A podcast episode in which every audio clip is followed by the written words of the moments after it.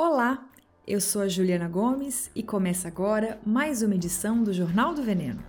O jornal que nem deveria existir, mas vai continuar na ativa enquanto esses aplicativos de comida continuarem batendo recordes de vendas. Agora na pandemia, o faturamento só do iFood aumentou em 234%. Sim. No programa de hoje, eu começo com várias novidades do nosso giro de notícias de sempre. A gente vai de gordofobia na vacinação até a sojalândia de sempre. no número da quinzena, prepare os lenços e o quentinho no coração. A gente vai dar um pulo no Peru para desbravar um projeto lindo de recuperação de sementes ancestrais de quinoa.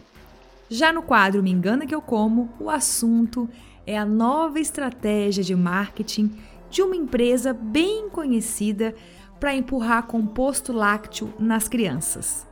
E para fechar, o É Normal ou Vegana de Merda recebe as criadoras do Outras Mamas Podcast para falar de veganismo decolonial.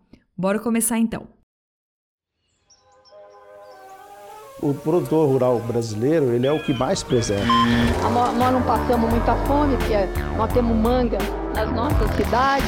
Nós temos boa parte já desmatada, mas disponibilizada para pecuária. Nós estamos nos últimos lugares no tocante ao uso de agrotóxico em nossa, em nossa agricultura. O agronegócio está satisfeito comigo.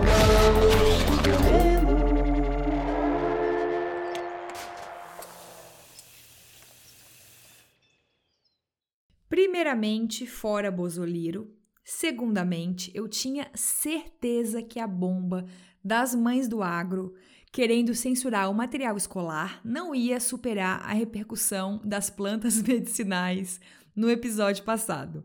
Nossa, foi uma enxurrada de mensagens, especialmente de profissionais da saúde, agradecendo e eu fiquei super feliz. A Roberta, que é nutricionista e mora em Recife, me pediu, inclusive, para reforçar mais uma vez que até o chá de camomila, que parece tão inofensivo, não é indicado para gestantes, tá? Eu também fui bombardeada de gente zoando a minha linda fluência em inglês. Mas tu entende que eu tô aqui exagerando e forçando a barra, né? Porque eu não aguento mais viver neste país do Partido Novo, onde tudo é staff, call, feedback, storytelling, cookie, brunch, YouTube, Instagram. E por isso eu dou uma zoadinha sempre que tem o um nome de alguma coisa em inglês para falar aqui. Mas, já que você gosta de uma fofoca, eu vou te dar mais um prato cheio. Eu realmente sou péssima no idioma. eu nunca fiz curso de inglês, nunca visitei nenhum país de língua inglesa e só consigo ler alguma coisa e me virar, né, no entendimento geral de, de texto, palestra, série, porque eu vejo muita coisa em inglês, mas nunca estudei de fato. Eu fui, na verdade, daquelas adolescentes anti-imperialistas, sabe? Eu só ouvia rap brasileiro e achava que Backstreet Boys era anti-revolucionário. Hoje eu só acho que é mau gosto mesmo. Não que eu só ouça coisa cult, né? Mas acho muito brega, gente. E vamos iniciar o nosso giro falando sobre saúde pública e não tem nada a ver com a vacina por enquanto. Não sei se você sabe, mas um dos trabalhos mais importantes que o SUS faz e que é responsável por reduzir a mortalidade infantil é o acompanhamento pré-natal das gestantes, certo? Mas, na cidade de Botucatu, estado de São Paulo, um estudo da Unicamp, em parceria com outras universidades públicas e apoio da FAPESP, foi além. Eles capacitaram equipes de médicos e de enfermagem de algumas unidades de saúde da família em duas frentes. Primeira frente, para incentivar que as gestantes façam caminhadas ao longo da gestação inteira. 2. Estimular que elas reduzam o consumo de alimentos ultraprocessados, especialmente refrigerantes e biscoitos. Ao todo, os pesquisadores monitoraram 181 gestantes e compararam os resultados delas com outras gestantes que faziam o acompanhamento normal do SUS, e a diferença foi bem grande. As gestantes acompanhadas pelo estudo caminharam três vezes mais e reduziram o consumo de ultraprocessados pela metade. De acordo com a pesquisadora Maíra Malta, que é autora do estudo e professora da pós-graduação em saúde coletiva da Universidade de Santos, é muito importante que as grávidas não sejam sedentárias e que tenham hábitos alimentares mais saudáveis para reduzir as chances né, de complicações ao longo da gestação, como diabetes e hipertensão. E aí todo mundo ganha, né? As crianças que vão nascer ganham, as mães ganham e o SUS também economiza grana com essa saúde preventiva, né? Por isso que todos os projetos de saúde preventiva são muito importantes. Mas como nem tudo são flores, num país tão desigual como o nosso, né? O estudo apontou que as gestantes reduziram sim o consumo de ultraprocessados, mas não conseguiram aumentar a ingestão de frutas e legumes. E as razões disso a gente já sabe muito bem, né? As questões de renda e acesso. Por mais que estudos e programas como esse sejam super importantes, a gente não consegue resultados melhores porque não é uma questão de informação e conscientização apenas. As pessoas precisam de renda para conseguir comprar fruta. É caro, infelizmente, né? A gente sabe que um suco de laranja fresco custa mais que uma latinha de coca. E a razão disso, a gente também já sabe. Os refrigerantes têm subsídios e impostos, né? Mil subsídios e impostos. E as frutas frescas, não. E outra, ainda existem os desertos alimentares, né? Tem muita gente nesse país que, mesmo se quisesse e se tivesse dinheiro, não teria onde achar vegetais frescos por perto. E é por isso que toda política pública desse país tem que ser intersetorial. Não dá para atuar só em uma frente, gente. Tudo tem que estar tá costurado. Ações de conscientização, tem que acompanhar o incentivo a hortas comunitárias nos bairros, feiras de rua, programa de transferência de renda, capacitação profissional, moradia, saneamento, tudo tem que andar sempre junto. E esta podcaster se empolgou nesse tema de consumo de ultraprocessados entre gestantes no Brasil.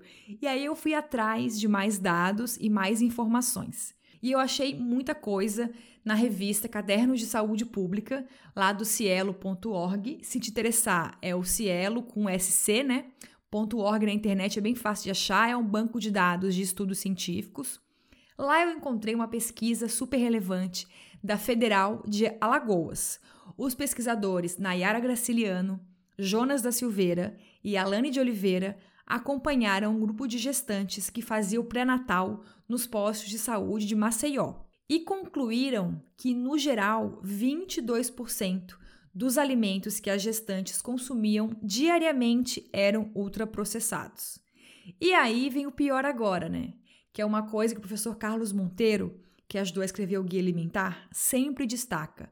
O maior problema dos ultraprocessados é que eles levam a gente a reduzir o consumo de alimentos tradicionais e saudáveis, como arroz, feijão, mandioca, inhame, milho, né? Quando a gente escolhe um ultraprocessado, a gente está deixando de consumir esses alimentos tradicionais, entende? A conclusão do estudo, feito em Alagoas, é que o consumo de ultraprocessados reduz a qualidade nutricional da alimentação das gestantes e elas acabam ingerindo menos nutrientes necessários para gestar um bebê com saúde e para ficar bem também, né? Não custa lembrar que o bem-estar e a saúde da pessoa que está carregando a criança na barriga é tão importante quanto a do bebê, né? E eu fiquei triste com tudo isso, porque primeiro que a gente fica, enfim, revoltada, né, com as pessoas não terem acesso mínimo a alimentos saudáveis, mesmo se quisessem comprar. E a outra coisa é que os estudos científicos, como esses que eu citei, estão cada vez mais raros, né? Porque as universidades públicas desse país estão cada vez mais sucateadas nesse governo. O que é inaceitável, né? Todo mundo ganha com investimento em pesquisa, na ciência e universidade pública, gente. Não é só quem trabalha e quem estuda lá. Todos nós se beneficiamos desse tipo de estudo porque eles ajudam a fazer as políticas públicas do país, né? E mudando de assunto, não dá para deixar de falar sobre gordofobia nessa nova etapa de vacinação contra o coronga neste país. Não sei se você viu, mas a gente entrou em outra fase agora em todo o país, né? Em vez de abarcar só idosos, chegou a vez de outros grupos prioritários se vacinarem, como as pessoas que possuem comorbidades são pessoas de qualquer idade com doenças com agravo prévio ou vulneráveis a complicações de doenças. E nesse último grupo entram as pessoas com obesidade grau 3. E aí você já imagina, né? A gente tem um grande histórico de muita discriminação com pessoas gordas e equipamentos de saúde. Eu já falei sobre esse tema aqui no episódio 5 do Jornal do Veneno, onde eu conversei com a Cris Maimone e a Jacobina Cantissani sobre gordofobia na saúde. Também tem os memes gordofóbicos ridículos de sempre, que estão bombando agora. Mais uma vez, eu vi alguns na internet, mas não vou reproduzir aqui porque, por favor, né? Então vamos de utilidade pública neste podcast. Pessoas com obesidade, grau 3, não tenham vergonha. Assim como pessoas diabéticas e hipertensas, vocês precisam procurar um médico e pedir um laudo assinado. Alguns estados do Brasil já aceitam que esse laudo seja feito por um nutricionista, tá? E outra coisa, é fundamental que o profissional de saúde não questione, não envergonhe e nem discrimine nenhuma pessoa gorda nunca, não só agora, né? Mas em qualquer situação. E aproveito a situação para destacar que não existe consenso científico no mundo de que obesidade seja doença. Muitos estudos sérios vêm defendendo nos últimos anos que ela é uma condição favorável a desenvolver doenças. Existem pessoas com o IMC indicando obesidade que são saudáveis. Então, gente, se informe. É urgente que a gente pare de julgar a saúde das pessoas pelos seus corpos e pelo seu peso um corpo magro não é sinônimo de saúde, viu? Me dá um ódio no quanto as pessoas se metem na vida, nos corpos dos outros, né? É impressionante como todo mundo se mete e acha que está, entre aspas, ajudando, preocupada com a saúde da pessoa. E o discurso, né, desses coach aí do bem que curam no Instagram, que é insuportável, né, de cospe o pão, falta força de vontade, você não é magra porque não quer, sabe? Pelo amor de Deus, gente. Então, assim, pessoas jovens, mais velhas, diabéticas, hipertensas, né, obesas, que não têm doenças, não se culpe. Vai lá furar o teu bracinho logo, porque vacina é pacto coletivo. Todo mundo ganha com isso, beleza? E para fechar esse tema, eu quero indicar aqui dois perfis no Instagram. Primeiro, eu amo o arroba saúde sem gordofobia.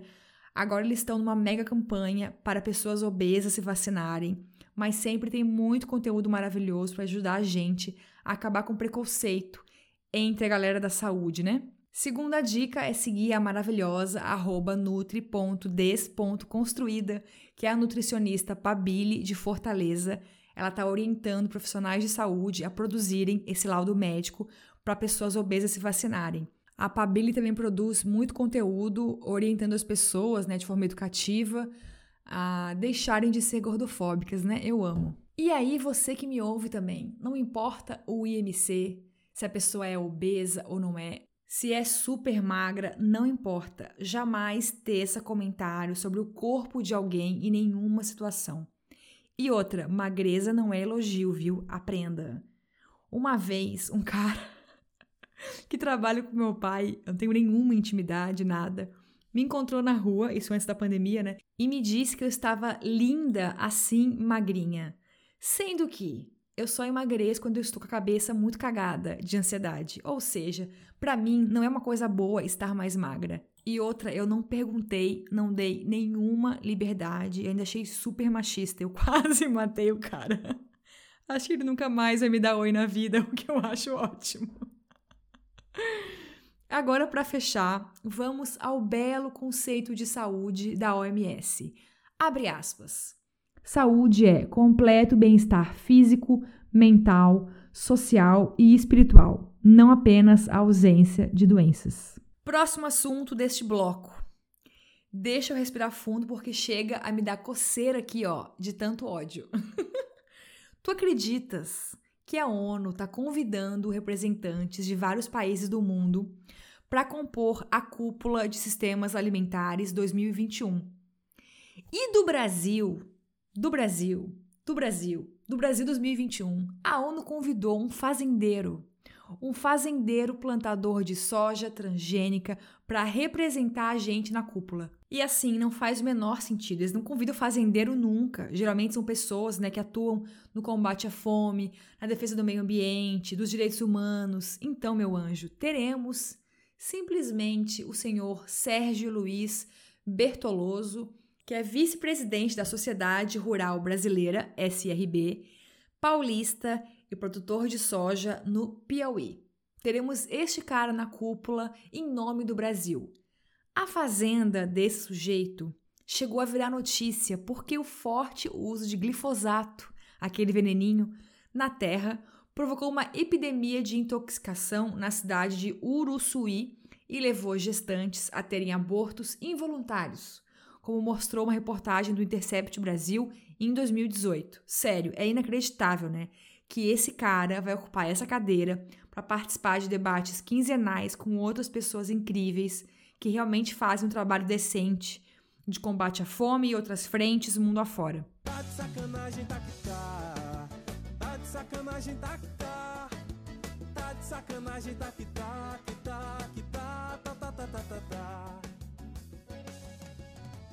Eu procurei aqui, mas não achei lugar nenhum direito esses critérios, né? Quais são os critérios para a escolha desses representantes da cúpula mas acredito que tenha um dedo aí do senhor Jair Genocida Bolsonaro, né? Só pode, porque não é possível. Próxima news. E para manter o costume, vamos para a última notícia arrebatadora e aí fechamos este bloco. O repórter Guilherme Zóquio, da equipe do Joio Trigo, acabou de denunciar um fato que escancara como o governo Bolsonaro funciona a serviço do agro e da grande indústria de alimentos. Como se não bastassem os ataques recentes ao guia alimentar, o secretário de Vigilância em Saúde do Ministério da Saúde, Arnaldo Medeiros, teve a brilhante e audaciosa ideia de atrasar a divulgação do próximo plano estratégico para combate às doenças crônicas não transmissíveis, elaborado após consulta pública. O motivo do atraso tio Arnaldinho cedeu ao pedido de quem? Da Associação Brasileira de Indústria de Alimentos, a Bia. E quem faz parte da Bia, Juliana? Queridos, BRF, Danone, McDonald's. McDonald's, McDonald's e Nestlé e amigos, né? São muitas. Enfim, o conjunto de empresas que justamente quer incentivar o consumo de ultraprocessados que leva a essas doenças crônicas não transmissíveis, né, como diabetes e hipertensão. O sem vergonha do secretário do Ministério da Saúde ainda disse publicamente que não vai publicar esse plano de combate às doenças sem a participação das empresas. É realmente de cair o cu da bunda. Perdão aqui, ó, pelo linguajar, porque é muita audácia, é muita audácia do cara admitir isso para todo mundo. Isso é escancarar que o governo trabalha a serviço das grandes empresas, né? E não do interesse público. E sabe onde que isso é muito forte? Lá nos Estados Unidos. Tanto que o guia alimentar deles é uma grande vergonha, né? A indústria deita e rola lá. Então vamos resumir o governo Bolsonaro em um parágrafo. O presidente, numa pandemia, não compra vacina. O ministro do Meio Ambiente está no esquema de compra e venda de madeira ilegal. A ministra da Agricultura passa plano para o desmatamento e o Ministério da Saúde não traça um plano estratégico de combate às doenças ligadas à alimentação para não contrariar a indústria de alimentos. Beijos, fim.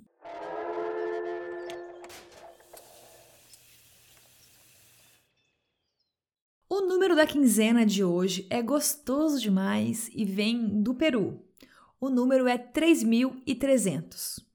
3.300 é a quantidade de famílias agricultoras que estão participando de um projeto lindo de conservação e proteção de mais de 40 sementes de quinoa que corriam risco de extinção. Eu já contei aqui antes, eu acho, sobre o rolo da quinoa, né? Como virou commodity e tal. Vamos retomar aqui rapidão. A quinoa é um pseudo cereal, né? Tem as características de uma prima do milho, do trigo, mas cientificamente ela não chega a ser um cereal. Só que a gente está falando de um grão muito nutritivo, né, que faz parte da base alimentar dos povos andinos, especialmente da Bolívia e do Peru. Eu tive no Peru em 2012 a trabalho quando a quinoa estava começando a virar essa febre do superalimento, né, das blogueiras fit e tal, eu visitei umas escolas na periferia de Lima e é assim, é impressionante como em cada esquina tem um carrinho cheio de garrafa térmica uma bebida doce bem grossa à base de quinoa. Custava algo como 25 centavos de real na época e era tipo a única refeição que trabalhadores periféricos e camponeses bebiam antes de ir para o trabalho. E agora, fora das cidades, né, quinoa não tem só um significado apenas cultural ou nutritivo.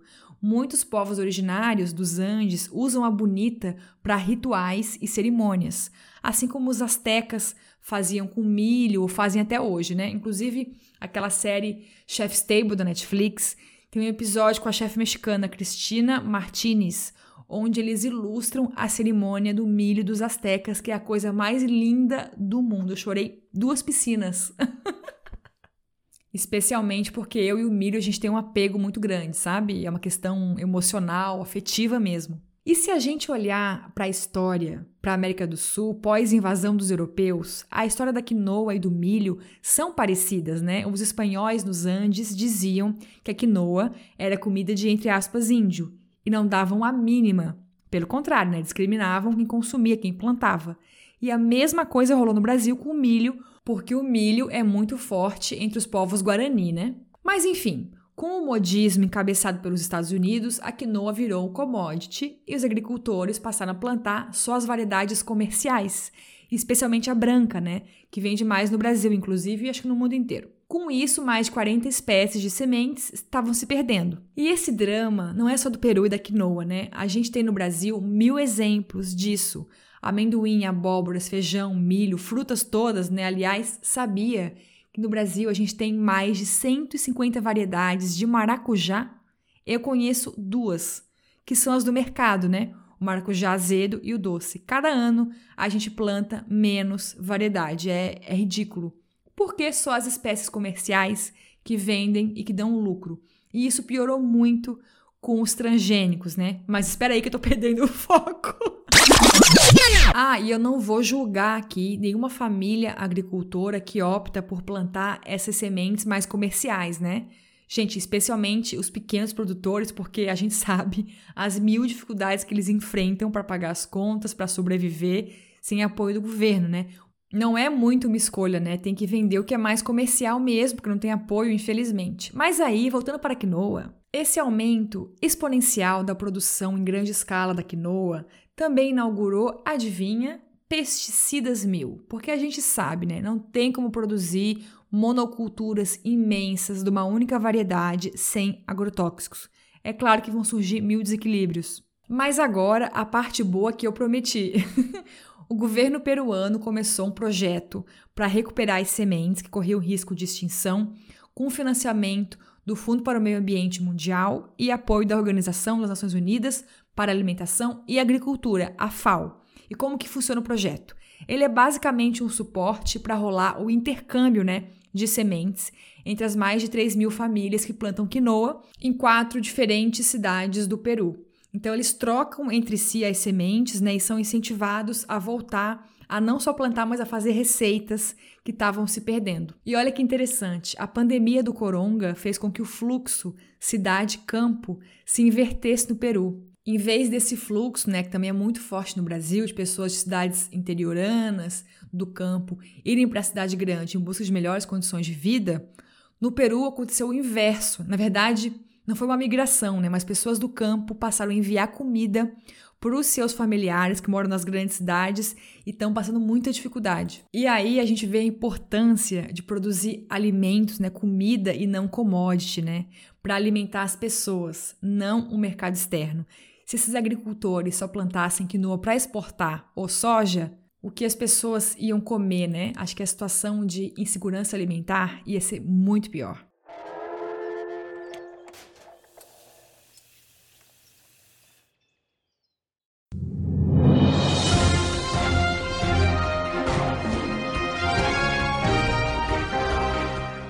Um recadinho rápido.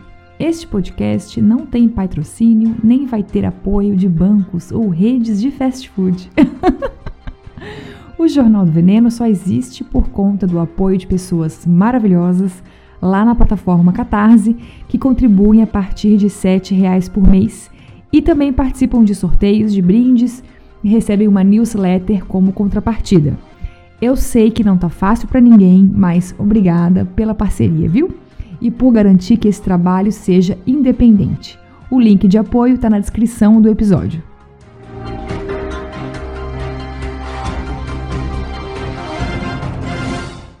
E lá vamos nós navegar por mares nunca dantes navegados nesse podcast.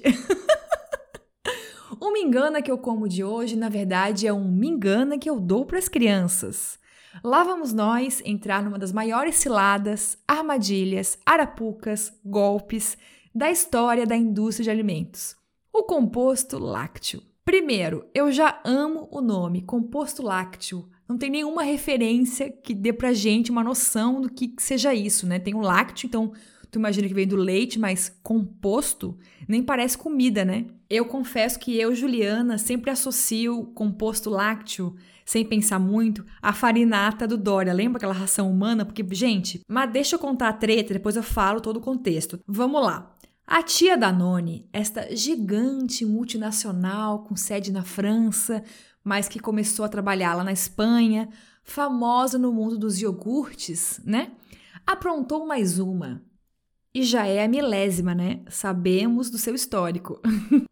Mas antes, só uma dica: repara como a publicidade que essa galera faz nunca é muito escancarada. Tá sempre ali meio escondidinho, muito sutil, muito camuflado de saudável, fazendo de conta que tem evidência científica, dando presentinho para pediatra, como quem não quer nada, sabe? E essa nova estratégia da empresa está exatamente nessa linha de propaganda que mal parece propaganda. A Danone acabou de lançar uma plataforma, um site chamado Nutri Ação. Olha que nome lindo! Para guiar pais, educadores e responsáveis rumo a uma alimentação mais saudável para suas crianças. Risos. Funciona assim: você entra lá, coloca o seu nome, telefone, e-mail, idade do filho, sexo. Aí você tem que escrever qual é a dificuldade alimentar da criança. Tem várias opções, como ah, come pouca variedade, não gosta de provar coisa nova, come pouca fruta e tal. Eu preenchi tudo lá como se eu tivesse, hipoteticamente, uma filha de 3 anos com dificuldade para provar novos alimentos. E aí funciona assim: Feito o cadastro, toda semana vai chegar um e-mail da Danone com orientações para você. Eu recebi só um até agora com algumas receitas e dicas gerais.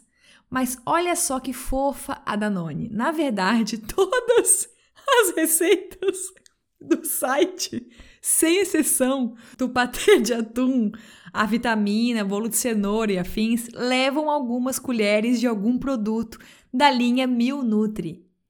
E a linha Mil Nutri é o que, meu amor? Um composto lácteo da própria Danone. Então, na verdade, todo este teatro da plataforma é apenas mais um jeito de fazer propaganda de composto lácteo. E se você nunca ouviu as tretas que circundam a categoria composto lácteo, vamos juntos, porque eu sou nova nessa, mas estou muito empolgada. Composto lácteo não é leite em pó, nem fórmula infantil, nem fórmula de segmento são latas ou pacotes que contêm uma mistura de 51% de leite de vaca no mínimo, segundo manda a lei, e outras coisas para completar isso aí, dá uma sustância, né, no pote. Tipo açúcar, óleos refinados, açúcares camuflados, como maltodextrina, aromatizantes e aditivos alimentares no geral. Ou seja, pela lista de ingredientes, a gente já sabe o quê? que esses pozinhos são classificados pelo guia alimentar como ultraprocessados. E aí começam as tretas. Embora as embalagens de composto lácteo informem que esses produtos não devem ser usados na alimentação de crianças menores de um ano, na verdade, eles não são indicados nem para crianças menores de dois anos, por conta de açúcar e aditivos químicos. Segunda treta: não existe nenhum motivo científico ou cultural que justifique a necessidade de qualquer criança, em qualquer circunstância, consumir esse leite diluído com açúcar e aditivos. Mesmo que a criança tenha desmamado já, Na idade que ela pode consumir esse troço, ela já passou pela introdução alimentar. Então ela já come comida, arroz, feijão, macarrão, repolho, e nenhuma criança precisa de composto lácteo. Pelo contrário, tudo o que uma criança não precisa é um pó com maltodextrina e aromatizante, né? Aquelas vitaminas lá e nutrientes adicionados estão para fazer uma chantagem emocional nos pais, né, de passar essa ideia de nutrição, de uma coisa completa e maravilhosa. A gente já falou disso aqui. É muito comum que ultraprocessados de todos os tipos, não só para crianças, adicionem vitaminas, vinco, é, B12, ferro, para passar a ideia de que são nutritivos, que são maravilhosos. Mas é claro que a indústria láctea sabe disso, sabe que composto lácteo é dispensável. Então, qual que é a estratégia de venda? Claro, confundir com leite em pó, ou com fórmula infantil, ou com fórmula de segmento. Pode reparar, mesmo de marcas diferentes, os compostos lácteos têm embalagens e rótulos muito, mas muito parecidos com as fórmulas de leites em pó. E eles geralmente também estão colocados lado a lado nas prateleiras do mercado e farmácia. E são mais baratos, então qual que a família vai escolher? a escolher o composto lácteo. É bizarro demais, gente. As empresas já foram multadas várias vezes por isso e não acaba. Deixa eu fazer também um adendo aqui rapidinho. Não existe leite materno fraco em nenhuma circunstância, tá? A mãe pode ser pobre, pode estar em situação de rua, pode comer pouca diversidade de alimentos, mesmo assim, o leite materno continua sendo o melhor alimento para qualquer bebê. Para as exceções de gestantes que não conseguem dar o peito para a criança, né? existem alimentos artificiais que podem substituir o leite materno nessas exceções. Primeiro que também existem os bancos de leite, né? Muita gente consegue doar e pegar o leite e tal, mas para quem não consegue também, porque é muita demanda, existem as fórmulas infantis indicadas para recém-nascidos até seis meses e as fórmulas de segmento para bebês entre seis meses e um ano. Ou seja, meu anjo, se a sua criança passou de um ano e está com dificuldade de comer uma variedade grande de alimentos, vamos procurar aí nutricionista infantil, uma pediatra, né, que não aceite presentinhos de Danone, Nestlé e tal, e nada de composto lácteo. E tem mais. A gente tem a Lei 11265 de 2006, regulamentada pelo decreto 8552 de 2015, que reúne várias regras para proteger o direito à amamentação no Brasil existem vários critérios que os produtos que podem atrapalhar a amamentação precisam cumprir, como chupeta, bico madeira, composto lácteo, papinhas e afins. Uma das regras, atenção aqui, é que qualquer promoção de composto lácteo em mercado, em farmácia, qualquer loja, precisa apresentar uma advertência alertando que o produto não substitui aleitamento materno e para qual faixa etária ele não é indicado. Para fechar esse assunto, não custa lembrar que mesmo o leite em pó, que não é ultraprocessado, né, deve ser só o leite de vaca integral desidratado, não é indicado para crianças menores de um ano, né? E em nenhuma circunstância substitui o leite materno, beleza? Enfim, se eu for citar aqui todas as estratégias das grandes empresas para confundir as famílias e prejudicar o aleitamento materno, posso ficar aqui duas semanas.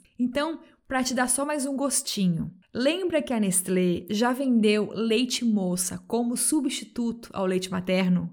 Lembra? Imagina, gente, para mim a empresa já tinha que ser embargada e fechar as portas aí. E fica aí de olho no tipo de apelação que essa galera usa, né, faz tal as artimanhas para vender o tal do composto lácteo.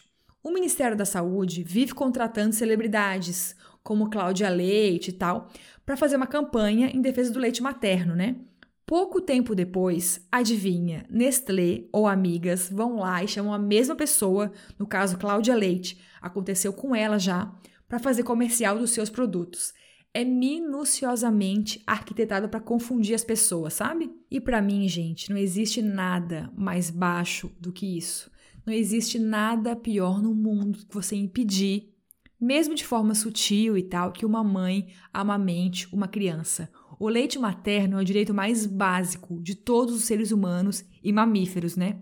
Vem antes de qualquer coisa. Vem até antes de moradia e educação, mas na verdade vem tudo junto, né? Eu volto em breve com mais estratégias desse tipo, porque não param nunca, né? As empresas sempre estão se renovando. E para fechar agora de verdade, deixa eu ler rapidinho aqui uma receita da plataforma Nutriação, que é a novidade da Danone, tá? Tem um risoto de camarão lá no site. Primeiro que mesmo se eu não fosse vegana, eu não daria camarão para uma criança, porque camarão brasileiro, gente, é basicamente criação de cativeiro, né? Com ração de soja, muito antibiótico, mas esse não é o foco aqui. O site da Danone tem um risoto de camarão com gengibre e laranja. A receita é daquele mocinho do Masterchef, um tal de Léo Yong, não conheço. Inclui uns ingredientes tradicionais, normal e tal, né? Arroz arbóreo, caldo de legumes, cebola, beleza. E aí entra amido de milho. Eu já queria morrer aí. Desde quando se usa amido de milho, maisena? Em risoto, gente. Nem em versão vegetal se engrossa caldo com amido de milho. A gente usa creme de castanha, de amendoim, algo gorduroso, né? E por último, o risoto leva uma dose do Multinutri que é esse composto lácteo da Danone? Imagina comer um risoto com gosto de pó. Aí depois falam que as crianças são seletivas, pelo amor de Deus. A gente não pode criar as crianças com o hábito de misturar pó na comida. Aí depois a criança cresce, vira adolescente adulto e acha normal substituir um almoço por um shake, né? É o que eu sempre falo aqui. Ai, mas a família é pobre, não compra verdura, não compra legume e tal, a criança tem que comer as vitaminas. Então, o Estado tem que ajudar a família a comprar legumes e frutas, não o Estado comprar um pó ultraprocessado e distribuir, né, gente, pelo amor de Deus.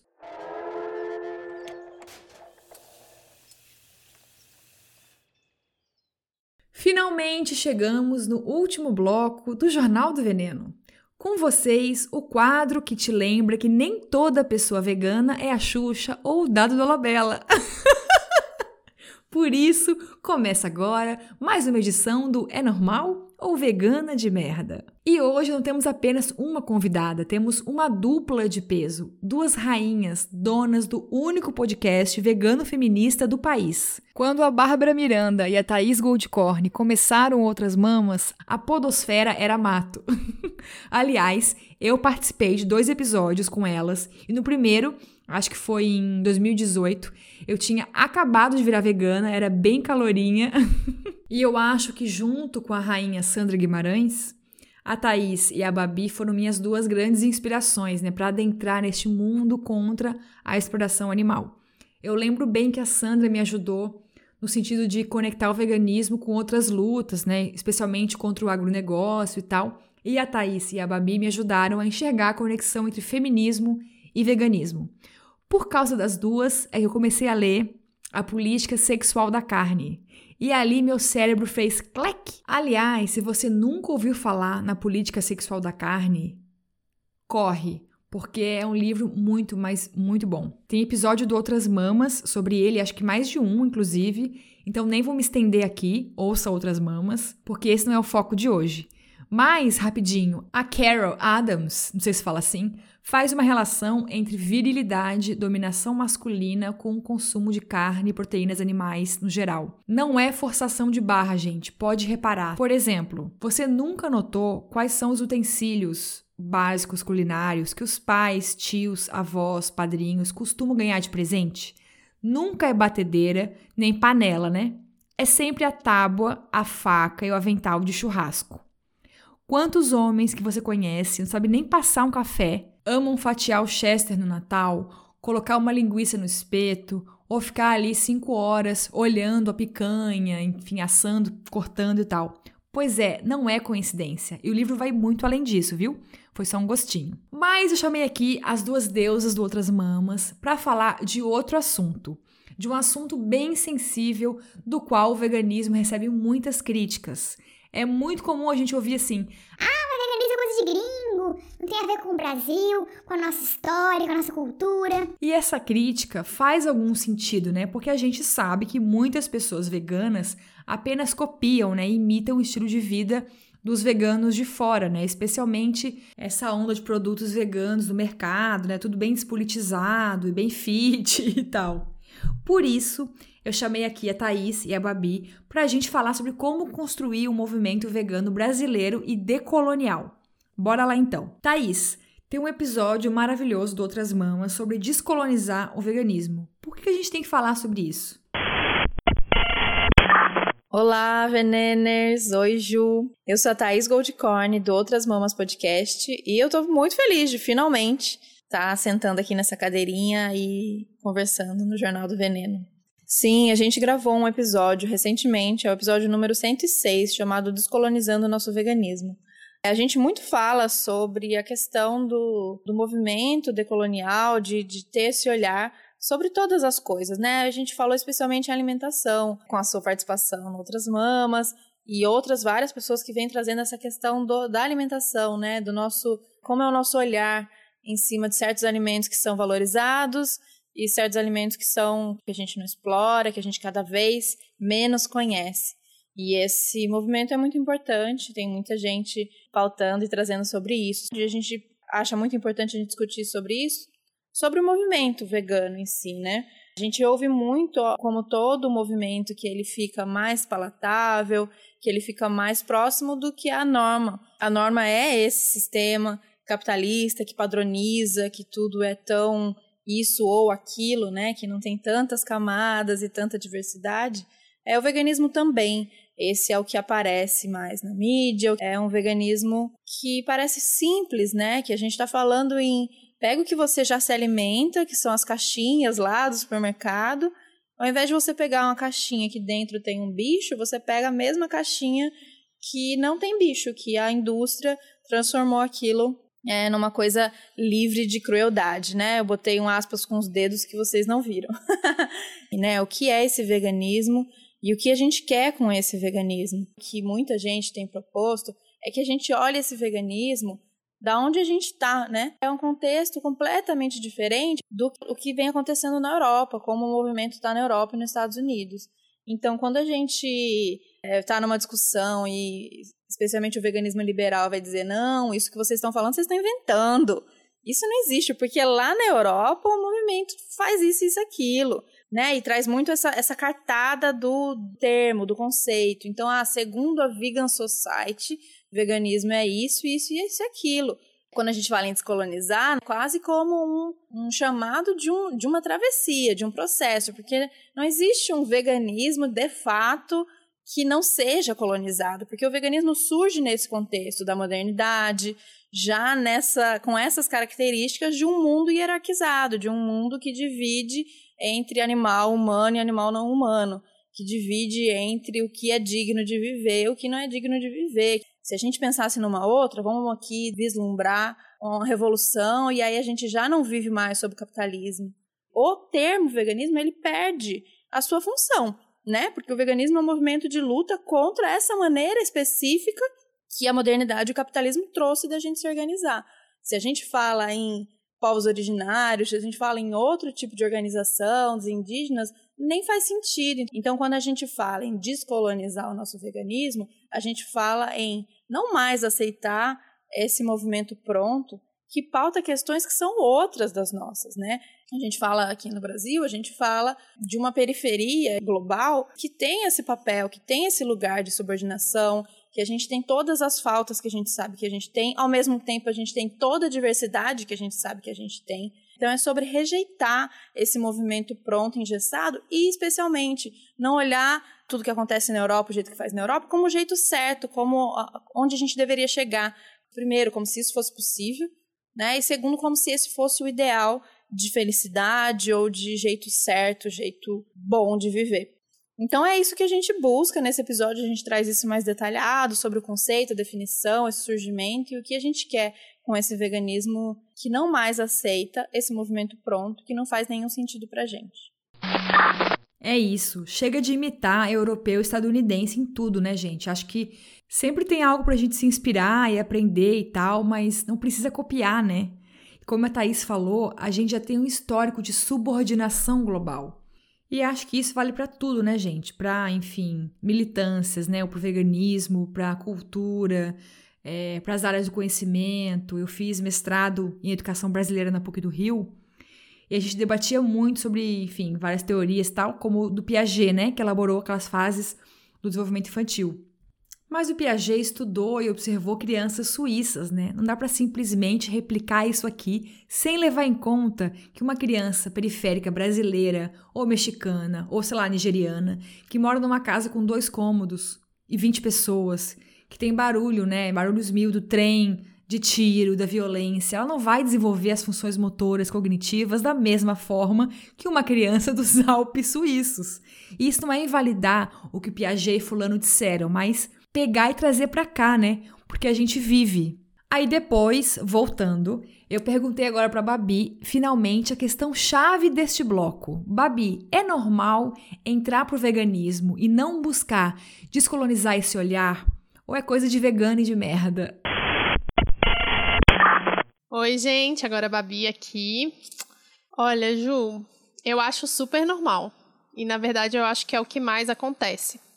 Porque a gente está lidando com um sistema que é muito totalizante, né? Estamos falando aqui do capitalismo, que e não só do capitalismo, ele é reforçado pelas redes sociais, então temos aí uma grande padronização tanto da linguagem quanto dos discursos. Por mais que a gente tenha múltiplos discursos, a maioria desses discursos, por exemplo, do veganismo popular, ainda estão muito numa bolha, né?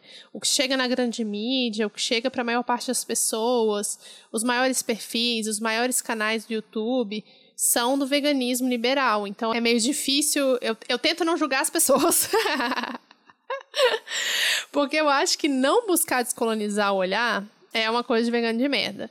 Mas daí a gente tem que partir do princípio de que as pessoas estão tendo as mesmas informações que a gente. Porque pensa bem, se a maioria das pessoas que inclusive consomem produtos veganos são pessoas não veganas, e essas pessoas são vistas como referência, então estamos falando aí de é, atores, atrizes né, da Globo, é, ex-BBBs, toda essa gama de influências que a gente está tendo hoje em dia é, são pessoas não veganas ou veganes que não têm uma consciência de classe, não têm uma consciência social tão grande, ou pelo menos estão ali na superficialidade, né? Então, da minha posição aqui, julgamento moral, sim, é uma coisa de vegano de merda, mas é o mais normal, é o mais comum, é o que normalmente eu espero das pessoas. E eu, inclusive, me surpreendo quando alguém vai pro veganismo popular e eu falo, agora sim, sabe? sem, sem ser superior nem nada, mas é o discurso totalizante, né? Eu acho, por exemplo, muito difícil conversar com os meus amigos sobre isso, sabe?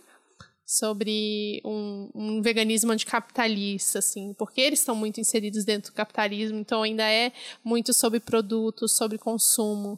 E as pessoas se baseiam nisso, né? A identidade das pessoas hoje em dia está baseada pelo que elas consomem. Então é uma coisa muito forte para para se quebrar, mas a gente está aí na luta tentando fazer isso, né? Com os nossos podcasts, nossos vídeos, as nossas conversas, que eu acho que está rendendo bastante e a gente vai conseguir mudar isso. Sim, total. Acho que não rola cobrar das pessoas que elas sejam todas super críticas desde sempre, super politizadas, né? Eu acho que tem processos mesmos, afinal, eu tô aqui linda e maravilhosa defendendo reforma agrária e veganismo decolonial, mas já votei no Alckmin, gente. Infelizmente fui essa pessoa. E eu também fui a pessoa que dizia que sem carne no prato não era comida. E olha onde estamos hoje. Aí eu perguntei para as duas bonitas como foi o processo delas, né? Se já tinham essa preocupação desde o início de construir um movimento vegano mais crítico, mais politizado, menos cadelinha dos gringos, né, com esse olhar decolonial. Olha, sobre o meu processo com o veganismo. Se a gente chega pelo veganismo através de blogs, redes sociais, e isso aconteceu comigo cinco, seis anos atrás, é, muita coisa ali vai ser um veganismo pronto, importado, liberal, e que pauta muito produto, consumo. E eu já era uma, uma pessoa de esquerda, já questionava algumas coisas, já era feminista quando o veganismo chegou. Mas ele chegou para mim desse lugar, desse lugar do produtinho, desse lugar da culpa, né? Da coisa, você vai colaborar com isso e aquela coisa dos animais, meu Deus, eu sou um monstro. então, o meu veganismo começou nesse lugar, então ele tinha um incômodo com, com certas linguagens, com certas abordagens, mas eu acreditava que era isso e que era só isso. Então eu fui entrando, alguns golpes eu caí, algumas coisas eu aceitei, E foi uma construção, e vem sendo uma construção nesses cinco, seis anos. Você começa a ver referência, outras pessoas que trazem contribuições mais políticas, né, mais pautadas na, na, nossa realidade, no que a gente vive aqui, em quebrar com outros conceitos que não só o veganismo, porque a gente fala, a gente tem um episódio que fala veganismo não é tudo. E é, né, tem gente que já não vem de um histórico de questionar outras coisas, de repente descobre o veganismo e pá, nossa, o veganismo é isso, e é muito legal né? Porque o veganismo ele é, um, é um posicionamento que você vai ter que fazer alguma coisa, né? Quando você decide por ele que você vai ter que mexer na sua alimentação, no seu consumo, nas relações, e aí te coloca na ativa. E acho que também, né, Brasil 2021, quem passou aí por eleições, por tudo que a gente tem passado, não tem como você é, ver um veganismo isolado. É, então foi isso, foi esse processo. Acho que junto do processo de conhecer mais pessoas falando sobre isso, de entender mais, ler mais, o Brasil foi obrigando a gente, né, a questionar cada vez mais e mais coisas e não fechar os olhos para como tavam, as coisas estavam relacionadas, como o consumo de carne que estava relacionado ao agronegócio, que está relacionado com o ministro, que está relacionado com a fome, que está relacionado. Aí você vai indo, você vai traçando esses, né, essas conexões e aí, minha filha, é um caminho sem volta. Nossa, demais, tá? Eu virei vegana também um pouquinho depois da Thaís, foi em outubro de 2016. Eu já estava há um tempo pesquisando, mas o que virou a chavinha mesmo para mim final foi assistir Cowspiracy. E eu sempre falo, eu nunca gostei de animais. Hoje em dia eu gosto, não de todos, mas eu gosto. É, respeito todos mas eu nunca fui fã, super apaixonada por animais nem nada disso. Eu nunca gostei de comer carne, então essa parte da alimentação foi fácil para mim, mas o grande motivo foi a sustentabilidade, foi ver o impacto da indústria da carne e pensar exatamente como a Thais falou, essa coisa da culpa, tipo, eu não quero fazer parte disso. E eu acho que é o mais comum, né? É uma questão muito individual, assim. Aí esses documentários todos apelam muito para a culpa individual. E foi importante, foi importante. Eu acho que foi um momento muito importante para mim e no momento político, no cenário político muito importante para mim, como a Thais falou, né? A gente não tem como não discutir essas coisas em Brasil de 2021, na verdade, muito antes, mas especialmente agora. Então, eu não era nem de esquerda, assim, sabe? Não era é, assumidamente de esquerda por conta de todo o estigma, né? Comunismo e tal. Mas eu já pesquisava muita coisa sobre feminismo, e aí o veganismo já veio com essa carga um pouco maior do que só dos produtos. E eu sempre me busquei ter um, uma alimentação mais decolonial. Meus pais sempre incentivaram muito isso, então também eu acho que essa questão, principalmente a questão política da alimentação, sempre esteve presente. Mas uma coisa leva a outra e a gente, aí a gente vai indo, né? É um caminho sem volta, como a Thais falou, e muito difícil de fugir uma vez que você entra, vai adentrando em todas as, as coisas que estão ligadas ao veganismo, né? Porque a gente fala que o veganismo não é tudo e o veganismo não é uma luta sozinha por si só, não deve ser e nem pode ser. Para fechar, vamos para a pergunta de um milhão de reais. Thaís e Babi, como que seria, na prática, esse veganismo decolonial dos nossos sonhos? Está em curso na América do Sul? A gente pode ser otimista? E que organizações e que movimentos contribuem para essa construção? Ai, Ju, não faz pergunta difícil. não, brincadeira, brincadeira. Eu acho que essa, essa prática né, do veganismo decolonial dos, dos sonhos é isso que a gente traz no Outras Mamas, é o que você traz no Jornal do Veneno, é que Juan traz no Instagram dele. É essa prática do cuidado com a gente, com a terra, né, com as outras pessoas, com os outros grupos, essa, esse aprendizado com a diversidade que está à nossa volta, tanto das ideias quanto das pessoas, quanto dos próprios sonhos, né, já, já diria a Ailton aí. Então, é a gente entender da onde está vindo tudo que aquilo que a gente consome e consumindo cada vez menos, também trocando cada vez mais. Eu acho que essa seria a prática, o básico dessa prática, né? E sobre o curso dela na América Latina, se já acontece, a gente é a prova viva de que ele está acontecendo, né? Fizemos algumas conexões com alguns ativistas de outros locais da América Latina. Não existe um movimento organizado. E, na verdade, eu acho que a gente tem que pensar mais em ideia de rede do que de, de uma organização, né? Em si, falando aí de América Latina, porque, pô, é muita gente, é muito grande. Eu acho, inclusive, que a gente tem que pensar mais, menos dessa forma global e mais de forma local para conseguir ter um impacto maior nas nossas ações. É importante ter a rede, é importante ter essa conexão, e é, eu e a Thaís, a gente está tentando começar essa conexão e formar essa rede, mas não existe essa organização, né? Aqui no Brasil, por exemplo, a gente tem a UVA, que aí sim está sendo uma puta organização. Parabéns a todo mundo que constrói a uva também junto com a gente, está nos coletivos, estudando, formando grupo de leitura, tendo esse contato, formando essa rede com outras pessoas na América Latina. E sabemos já de algumas organizações em outros países, mas nada totalmente organizado tanto quanto a uva. Então, quem tiver interesse, também se juntem à uva para conseguir organizar aqui o veganismo popular no Brasil. E sobre ser otimista, eu acho que a gente não tem nem mais espaço para não ser otimista, né? É a única forma que eu consigo viver é sendo otimista e tendo esperança num futuro vegano, feminista e anticapitalista, enfim. O que, que você acha, tá? Olha, eu acho que a gente tem tanto para caminhar, tanto para fazer, mas isso, isso não me desanima. Isso, na verdade, é o que me motiva, é o que me faz acordar todos os dias e vendo que existe possibilidade, existe muita coisa para fazer. A gente está no começo de uma caminhada, mas isso, isso me motiva. É, a gente fez esse, esse episódio sobre o veganismo, sobre descolonizando o veganismo, e a gente fez um, um contato tímido ali com outras ativistas, militantes é, pela América Latina, chilenas, argentinas, e tem muita coisa acontecendo. A gente sabe que tem muita coisa acontecendo, mas esse movimento unido, né, da América Latina, pautando antiespecismo, pautando anticapitalismo, pautando um movimento decolonial, assim, de uma maneira coletiva, eu acho que é, ainda a gente não vê, né? Ainda é muito tímido. Tem pessoas em organizações e coletivas em, em diversos lugares fazendo acontecer. Mas o, o meu sonho, falando em veganismo decolonial dos sonhos, ou qualquer movimento aí de transformação geral dos sonhos, é que a gente conseguisse essa essa solidariedade, sabe? Latino-americana, feminista, vegana, botando para quebrar, porque eu acho que é por aí. E é só questão de organizar, se organizar direitinho, a América Latina vai ser toda feminista, vegana, anticapitalista. Acredito demais.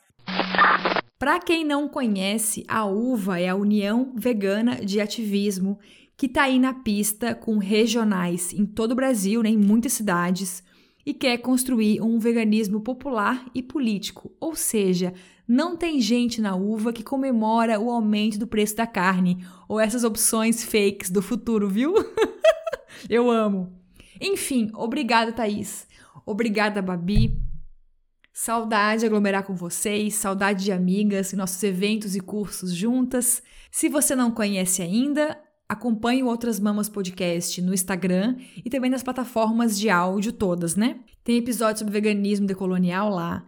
Tem um bem recente sobre comunicação com a Jana Viscardi, que tá perfeito.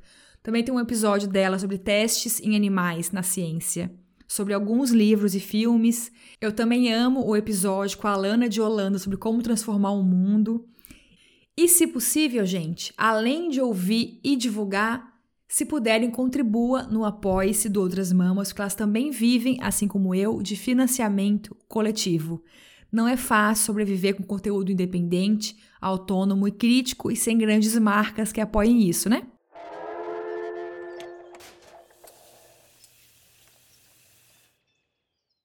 E fechamos por hoje. Obrigada por me aguentar até aqui. Já estamos em junho, que para mim é sempre o melhor mês do ano por conta da comida. Eu amo canjica, pinhão, paçoca cocada. Pena que por causa desse inferno desse presidente, a gente não tem vacina ainda e não pode aglomerar nas festinhas de São João. Quero mandar um beijo especial para minha prima, Mariana Gonçalves, que mesmo com duas crianças em casa, uma bebê, no meio de uma pandemia, arruma tempo para ouvir Jornal do Veneno. E um beijo também para o Kim, que escreve uma newsletter maravilhosa chamada A Vida é uma Quitanda, que eu amo. E começou a ouvir agora, Jornal do Veneno está maratonando, eu amo. Quem editou este pod foi o meu cônjuge Lúcio Carlos, a vinheta é do grande artista Gu e a arte é do Vitor Uemura. Um beijo, coma vegetais e fora genocida.